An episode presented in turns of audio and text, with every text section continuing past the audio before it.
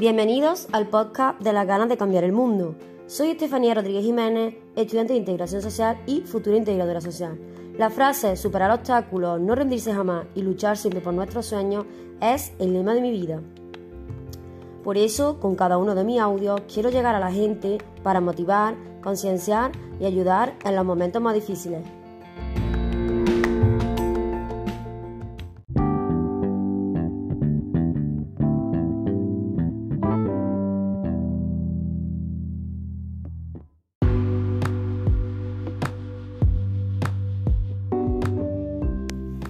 En el episodio de hoy queremos hacer referencia a las personas que presentan dificultades a la hora de aprovechar las oportunidades que la vida les ofrece y que en este caso no existen de manera contundente. Nos referimos a personas marcadas por la palabra carencia o necesidad, que solo por haber nacido en un entorno social concreto se le atribuye el término de persona aislada o excluida de la sociedad. En resumen, vamos a centrar nuestro tema en hablar y comentar la exclusión social relacionada con el ámbito educativo de los menores que tiene mucho que ver con la diferencia de posibilidades que existen entre colectivos marginados y colectivos que no lo son.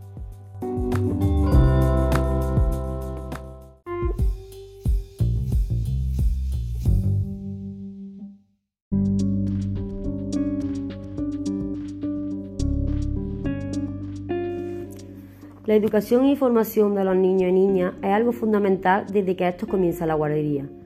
Una vez pasan al colegio, siempre han podido existir algunos niños o niñas que puedan presentar dificultades para aprender o simplemente que no les guste estudiar. Pero para eso está la familia. Son las personas que están para apoyar y guiar a su hijo hacia un futuro digno. Por lo tanto, las madres y los padres se convierten en grandes referentes para sus hijos desde que estos son muy pequeños. En el caso de una educación centrada en un entorno social excluido, todo se complica de una manera bastante considerable y visible que hace que desde fuera esta situación se perciba como un gran problema para los menores y que plantea que los profesionales relacionados con este ámbito actuemos promoviendo soluciones ya. El fracaso y el abandono escolar están muy relacionados con los menores y jóvenes que pertenecen a una sociedad en exclusión. Uno de los colectivos más afectados por esta situación es la comunidad de etnia gitana aunque he de decir que las personas no pertenecientes a este gremio, pero sí al contexto social donde todos se desenvuelven en conjunto, acaban basándose en las mismas tradiciones y costumbres. ¿Por qué hablo de costumbres o tradiciones? Hablo de costumbres porque es algo que define muy bien la manera inadecuada de actuar de estas personas, es decir, de los padres o referentes de los niños y niñas pertenecientes a este gremio. Esto influye e impacta en la, en la vida de estos de una manera negativa, ya que ellos se desenvuelven basándose e imitando y cogiendo como ejemplo las actuaciones de las personas que lo rodean.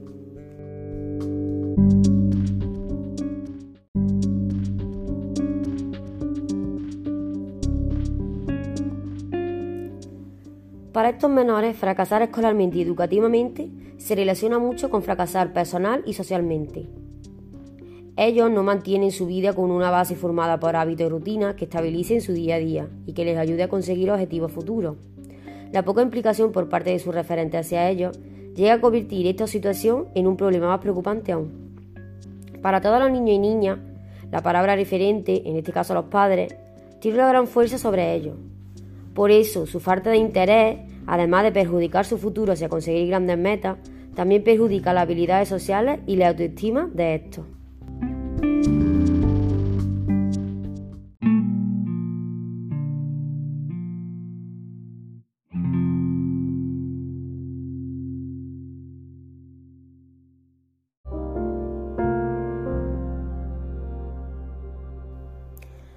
Ahora llega el momento de pasar a escuchar la opinión de varios profesionales que han vivido experiencias de todo tipo y que se relacionan en su totalidad con el tema que estamos tratando.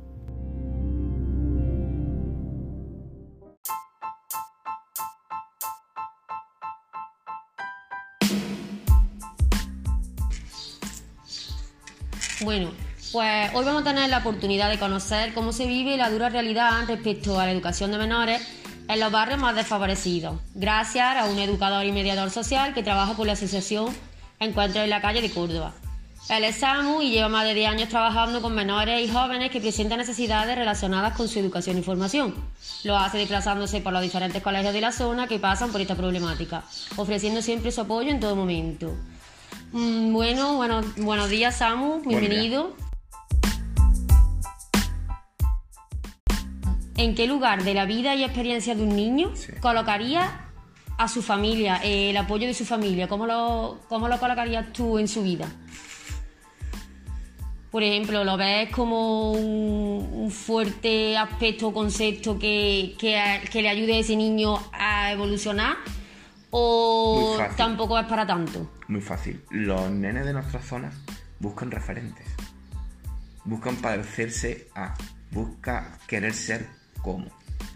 Entonces hoy en día, eh, independientemente de que las redes sociales son es un factor muy peligroso a la hora de que los nenes buscan referentes porque los referentes que buscan son que si los youtubers, que si hacer, mm, digamos que como que quieren hacer o intentar lo prohibido, digamos así, ¿no?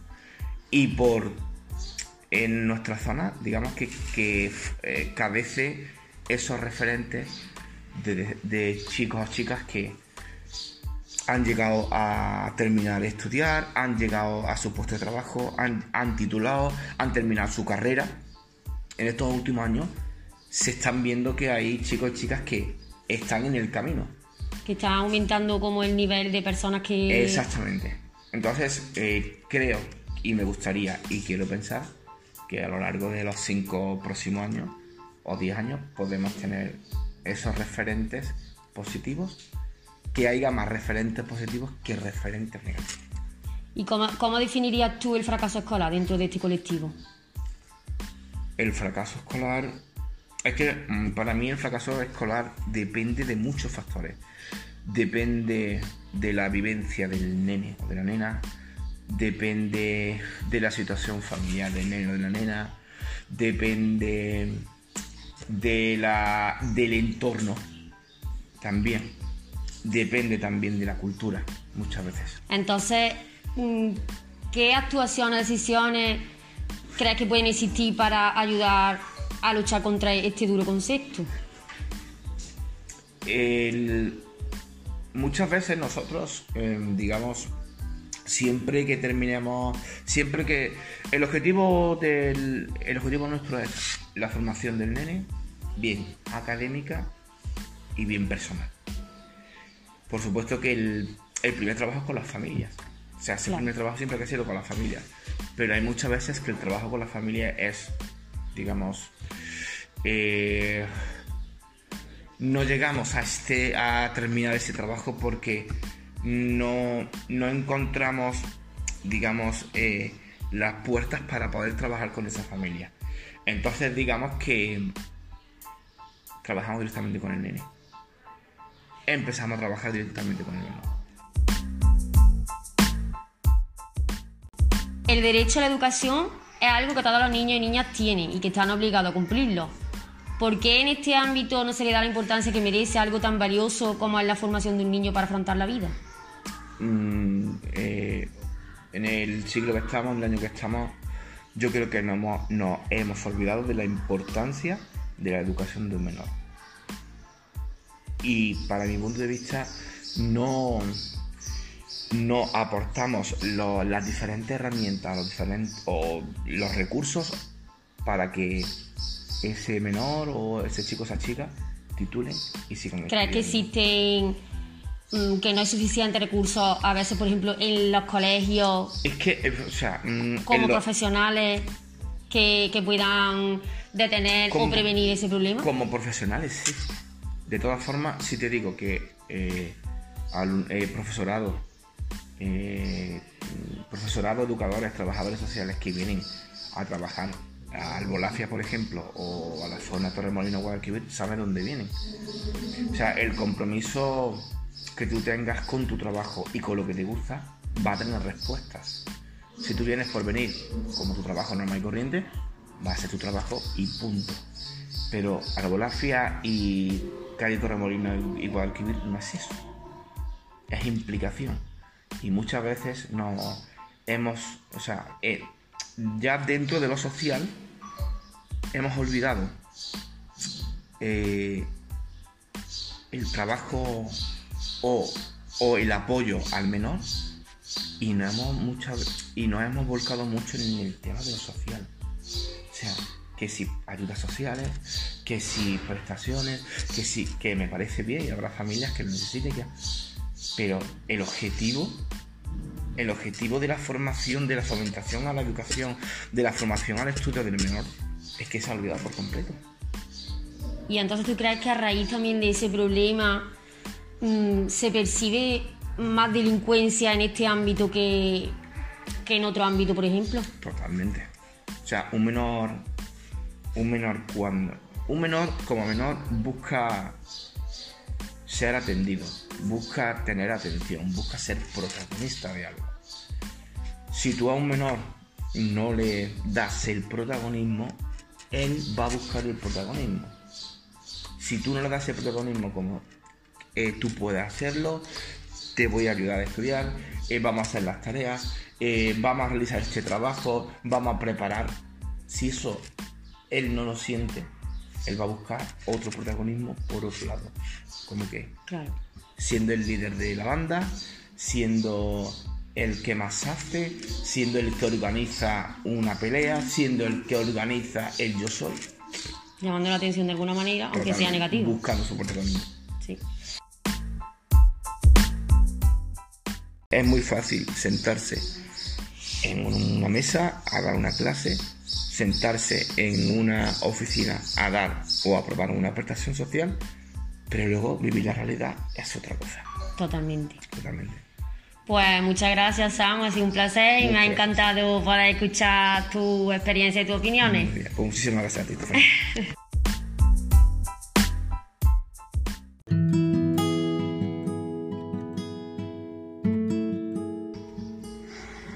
Bueno, ahora vamos a tener la oportunidad de escuchar la opinión y la experiencia de una mujer fuerte y luchadora que ha conseguido llegar hasta donde, hasta donde está con mucho esfuerzo y ha sabido afrontar las dificultades de cada situación con creces.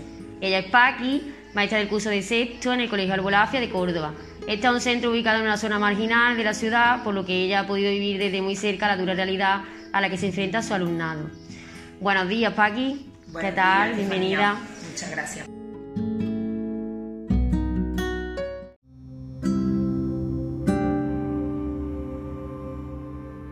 Empezamos, me gustaría empezar mm, diciéndome tú en qué momento de tu trayectoria profesional mm, te diste cuenta que en este colegio, en este tipo de contexto, la educación y la formación de los menores no formaba parte de lo que se considera como una prioridad en el futuro de estos. Eh, no lo, a ver, no lo supe a primera, a, a primera vista, digamos, porque cuando llegas pues te estás adaptando. Para mí era la primera vez que yo enseñaba en un centro de estas características. Eh, sí que me habían avisado porque, como sabe mi marido, enseña en el instituto de al lado, entonces ya tenía una experiencia previa. Pero claro, no, no es la misma experiencia enseñar en el instituto de secundaria que enseñar en el colegio en primaria. Entonces cuando llegué, pues la verdad que tuve la suerte de rodearme, bueno, ya sabes que todos los compañeros y compañeras de aquí del centro están siempre para ayudar. Me explicaron más o menos a lo que me iba a enfrentar, pero es cierto que mi primer año no fue tan complicado porque yo no era tutora. Entonces, al ser especialista, tú tienes contacto con todo el alumnado, pero no tienes ese vínculo tan fuerte que aquí crean las tutoras con, con su alumnado, que son casi madres de ellos. Sí. Entonces mi primer año fue más suave, digamos, me dio tiempo de adaptarme. Y ya a partir del segundo año, pues ya empecé a ver algunas cosillas que, que, que te chirrían a veces, ¿no? Pues cuando cogen excesiva confianza, ellos también te miden la fuerza. eh, les gusta como tensar la cuerda a veces, ¿no? Para ver hasta dónde, Hasta dónde puede- llega, hasta dónde llega. Y lo que vemos es eso, pues muchos alumnos eh, tienen un contexto familiar muy complejo y ahí te das cuenta de, de que es muy complicado rendir en el centro si en casa no hay un ambiente, un buen ambiente, ¿no? De, de todo, de trabajo y de vida y de todo. Totalmente. ¿Cómo podría evaluar tú la incidencia de casos de niños y niñas que no consiguen titular? Pues la incidencia es muy alta, ya lo sabes que te lo hemos comentado alguna vez, eh, es verdad que aquí cuando acaban sexto pasan al instituto, pero sí que tenemos experiencia de mucho alumnado que cuando llega el primer trimestre, incluso el primero de la ESO, ya hay abandono. Abandono en el sentido, a ver, no hay abandono real porque no puede haberlo, porque ellos hasta los 16 tienen que estar escolarizados. Obligatorio. Pero empieza a haber muchos problemas de conducta, hay expulsiones continuamente, dejan de ir, hay mucha falta de interés. Ya sabes que asuntos sociales, aunque esté detrás de ellos, las familias siempre buscan triquiñuelas para saltarse la norma y, y entonces vemos que muy poquito llegan, muy poquito. ¿Y por qué crees que se le dificulta tanto el camino para alcanzar metas? Pues yo creo que el contexto en el que viven es muy duro. Ellos tienen una, una visión de la realidad eh, sesgada por el sitio en el que viven, eh, equivocada, tengo que decirlo, a lo mejor suena pretencioso decir esto, pero evidentemente esa realidad está equivocada, porque un niño o una niña de 13, 14, 15 años lo que tiene que hacer es estudiar. Afortunadamente en España tenemos ya unas leyes que protegen a los menores y tú hasta los 16 tienes que estar escolarizado, sí o sí. Entonces aquí lo que vemos es que las familias no entienden que eso es un derecho de su hijo, lo ven como una obligación y ahí es donde se equivocan. Sí. ¿Y por qué crees que el nivel de asentismo en este tipo de sociedad es considerado tan elevado? Pues porque no consideran la escuela como una prioridad en sus vidas. Ellos piensan que la escuela es una obligación, no es un derecho que tienen tu hijo para salir adelante, para tener un futuro mejor. Yo siempre digo que el tener un título no te garantiza nada. Tú, porque acabe ahora tu, tu ciclo, una persona tenga una carrera o lo que sea, no quiere decir que tú vayas a encontrar un trabajo inmediatamente, por desgracia, pero sí que te abre muchísimas puertas. Entonces, te da una riqueza eh, pues, cultural, mm, ambiental también, porque te relacionas con otras personas de otros contextos, de otros entornos de los que aprendes. Y te da oportunidades. Entonces, estos niños no tienen nada de eso porque ellos mismos y su familia van cerrando esa puerta en vez de abrírsela. Que casi siempre en la mayoría de casos es como que la familia Claro, juega el mayor sobre papel. todo, sabes que lo hemos hablado, las niñas sobre todo llegan a una edad en que con 14 años parece como que están obligadas ya a tener un novio, con 15 ya como que ya tienen que estar casadas y al final con 16 pues muchas ya son madres. Entonces, sin darse cuenta se están cerrando puertas, porque lo que tendrían que hacer es confiar también en el sistema y decir, mis hijos tienen esta oportunidad, la- eh, recordemos que la educación es gratuita, o sea que es que ellos no tienen que pagar nada por la educación de su hijo. Los libros están financiados por el cheque libro, que sí, que tienes que comprar material escolar, pero que es que tú sabes que en estos centros tenemos oportunidades para ellos, para que no tengan ni que comprar, comprar un lápiz ni una goma. Sí. O sea, que se le abren las puertas. En, en el caso de primaria, aunque insistimos en la puntualidad, sabes que si llegan a las nueve y media tienen la puerta abierta y entran. Vamos, tienen la puerta abierta, que le, que le abrimos la puerta, ¿no? Para Y que- tienen más facilidades. tienen muchísimas facilidades para continuar en el sistema y aún así, pues la familia siempre es una excusa, no me ha sonado el despertador, eh, estaba malo y no he podido traerlo, me he tenido que ir a no sé dónde y, y siempre te van poniendo excusas peregrinas, pero claro, es que no es un, un día que falte, Exactamente. estamos hablando de niños aquí que faltan semanas enteras. Sí. Y en relación al tema que has sacado tú antes, según tu experiencia, ¿cómo crees que influye la desigualdad de género en el recorrido hacia la posibilidad de poder titular de este colectivo? Pues muchísimo, ya sabes que las niñas mm, para mí están desprotegidas en estos entornos, porque creo que debería haber mucha más, mucho más seguimiento de otras instituciones, no solamente la escuela, sino que yo creo que aquí asuntos sociales tendría que estar muy, muy encima, sobre todo para prevenir matrimonios infantiles, porque estamos hablando de matrimonios infantiles. A lo mejor no es un matrimonio con papeles legalmente, pero, Pero- al fin y al cabo Sí, es, la función de matrimonio. emparejar a un niño y una niña con 14 años o con 15 y la manda a vivir a casa de la suegra y ya eh, esa Ya. ya no es tuya, es de la otra familia. Y claro, pues con 15, con 16, pues son madres pues, porque no tienen una buena salud sexual, porque tienen mucho desconocimiento. No, aunque incluso aquí en la escuela le hablamos a lo mejor de métodos anticonceptivos, pero son muy niñas, todavía no comprenden ciertas cosas. Pero es que llegan al instituto y se les habla de todo eso. Eh, falta, falta mucho acompañamiento de otras instituciones, incluso sanitario, porque hasta los 18, si mal no recuerdo, estos niños tienen que ir al pediatra. Creo que hasta los 16, 18 tienen atención en los pediatras. Entonces estamos hablando de que si a mí me llega a un centro de salud una niña con 15 años embarazada, deberían saltar las alarmas. Un poco, sí. A ver qué es lo que ha pasado aquí. Y yo creo que en estos contextos No quiero decir que se mire para otro lado, pero Es se como- hace muchas veces la vista gorda, ¿no? Como la normalización de, de ese tema. Entonces esto no lo, no lo puede parar la escuela sola. Sí. ¿Cuánto poder crees tú que tiene el concepto fracaso escolar en esta sociedad? En este contexto, fracaso escolar, yo creo que ellos son conscientes de lo que significa fracaso escolar, pero tienen al mismo tiempo asimilado que ellos tienen que fracasar.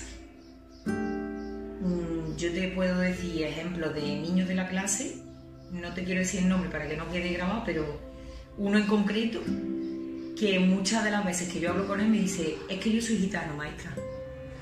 Y claro, y, y Y, por con eso, con esa ya- palabra, con eso ya te lo resumen todo. Como para ellos es, si soy gitano, estoy obligado a fracasar. Y no debería ser así. Porque aquí no les estamos enseñando No. eso. Al contrario.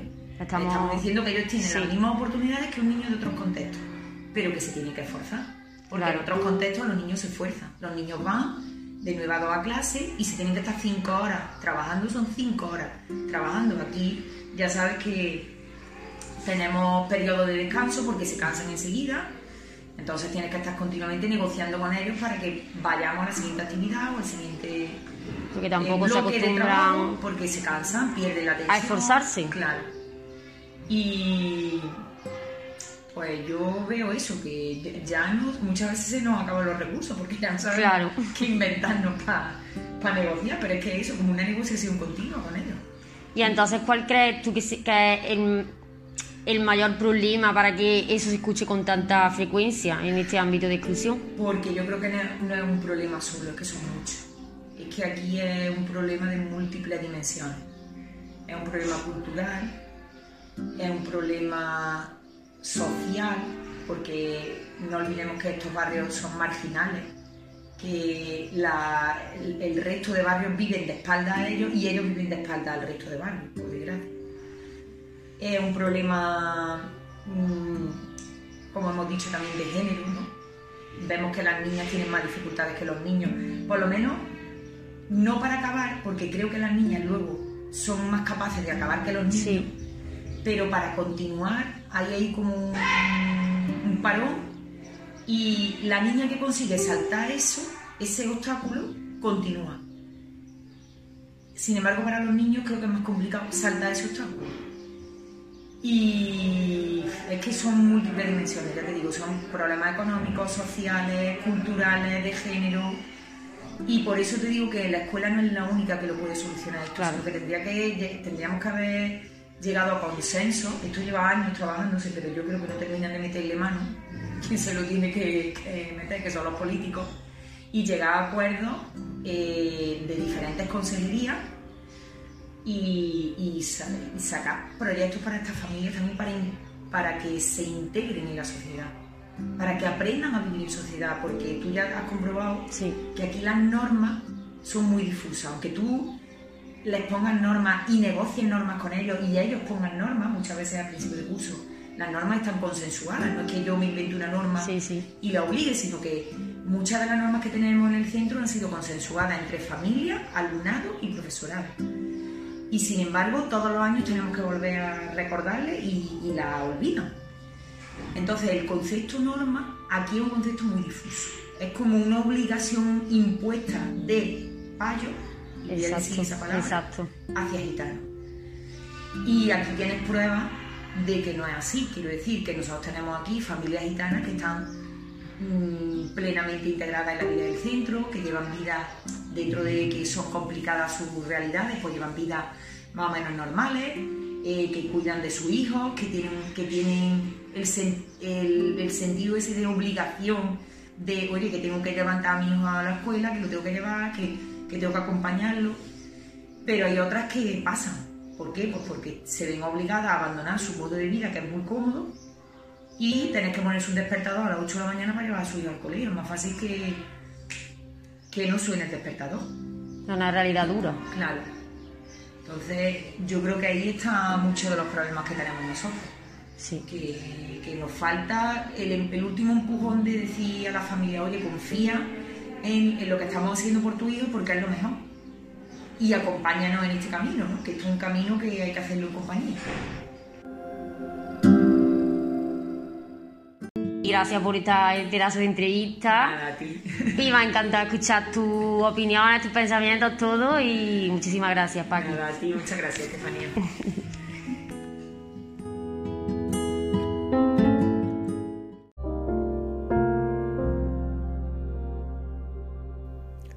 A partir de estas dos entrevistas se verifica la importancia del entorno familiar y social en la vida de menores excluidos que emprenden el camino hacia un futuro académico inestable. Es muy dura la realidad que nos cuentan, pero existe la esperanza de que todo pueda cambiar de cara a los siguientes años.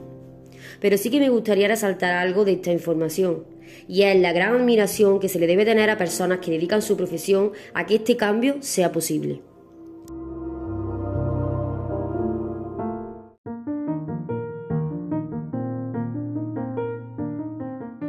Por otro lado, vamos a poder escuchar los pensamientos de las personas afectadas por este asunto.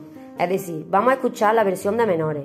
En este caso, cuatro niñas de etnia gitana que pertenecen a un barrio de exclusión social del sur de Córdoba.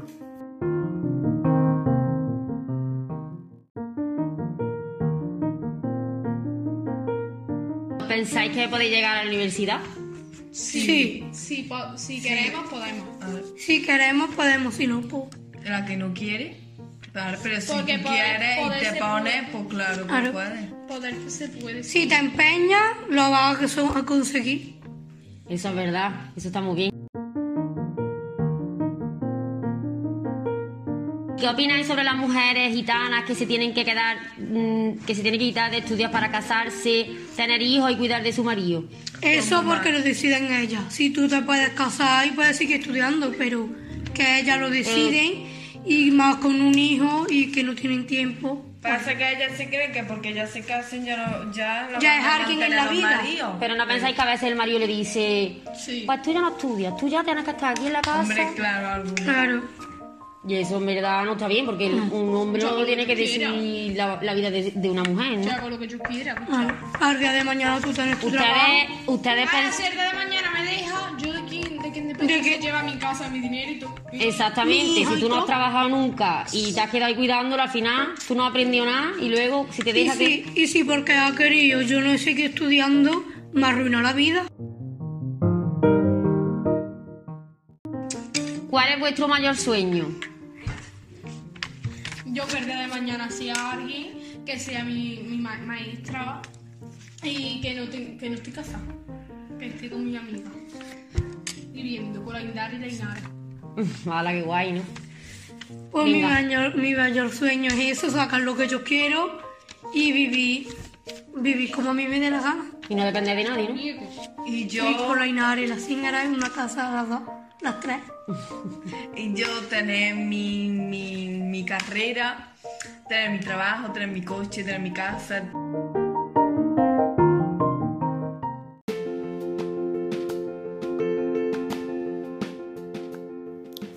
De aquí recogemos información muy distinta a la anterior.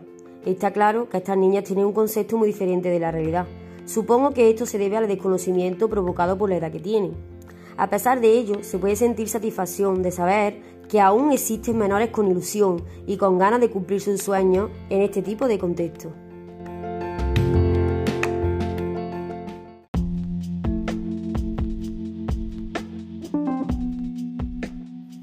Estamos llegando al final de este episodio y queremos terminar poniendo voz a una persona que ha vivido en su propia piel la dureza de esta realidad.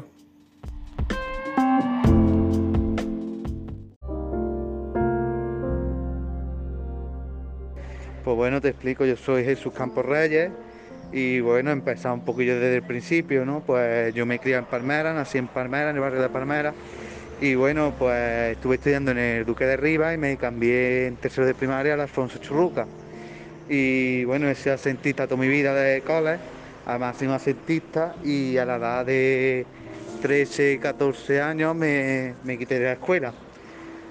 Pues bueno, ¿cómo volví un poquito a estudiar y la motivación? Pues por las diferentes entidades sociales que trabajaron conmigo en temas de habilidades sociales, prevención eh, y mil de cosas. Pues bueno, decidí volver a estudiar con todo lo que eso conllevaba.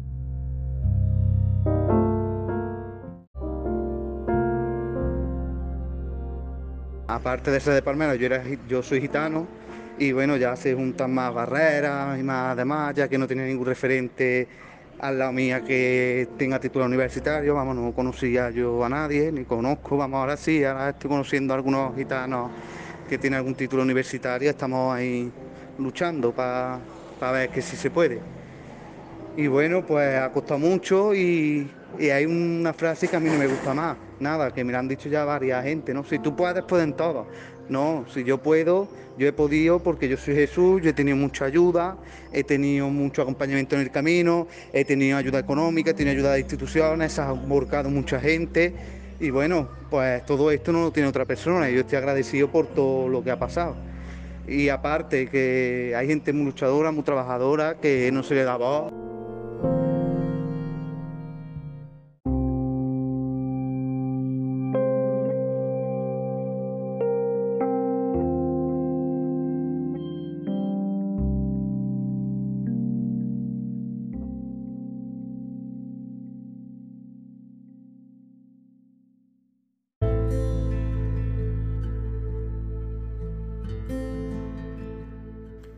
Para finalizar nuestro podcast, quiero resaltar una frase que suena en mi cabeza desde el día que empecé a comprender que sin ninguna duda la realidad supera la ficción en la vida de niños y niñas inocentes.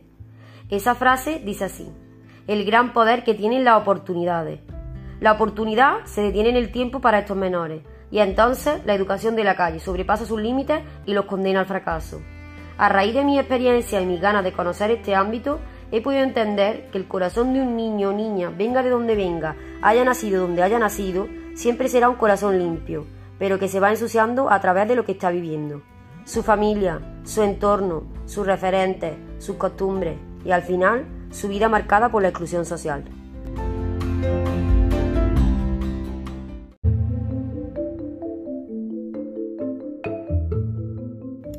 Como dijo Nelson Mandela, la educación es el alma más poderosa que puedes usar para cambiar el mundo.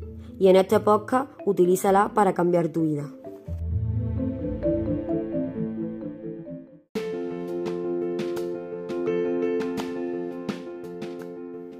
Pues hasta aquí el episodio de hoy. Muchas gracias por escucharnos. Nos vemos en el siguiente episodio. Sean felices y sigamos cambiando el mundo.